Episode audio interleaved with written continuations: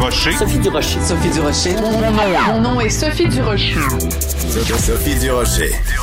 Des opinions éclairantes qui font la différence. Cube Radio. Bonjour tout le monde, bon vendredi. Écoutez, quand on parle de bon timing, de bonne synchronicité, euh, dimanche à TVA, on va présenter le documentaire d'Annie Soleil Proto, La dernière maison.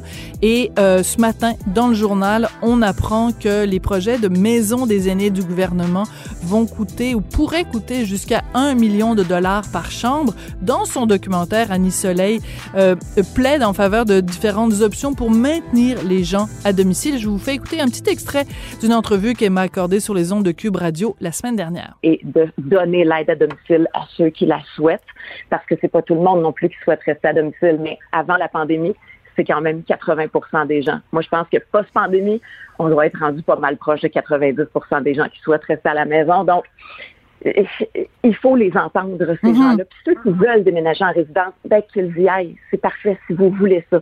Mais moi, ce que je déplore, puis ce que je hurle, c'est Colin, comment ça se fait qu'on ne peut pas choisir notre dernière maison tant que c'est possible?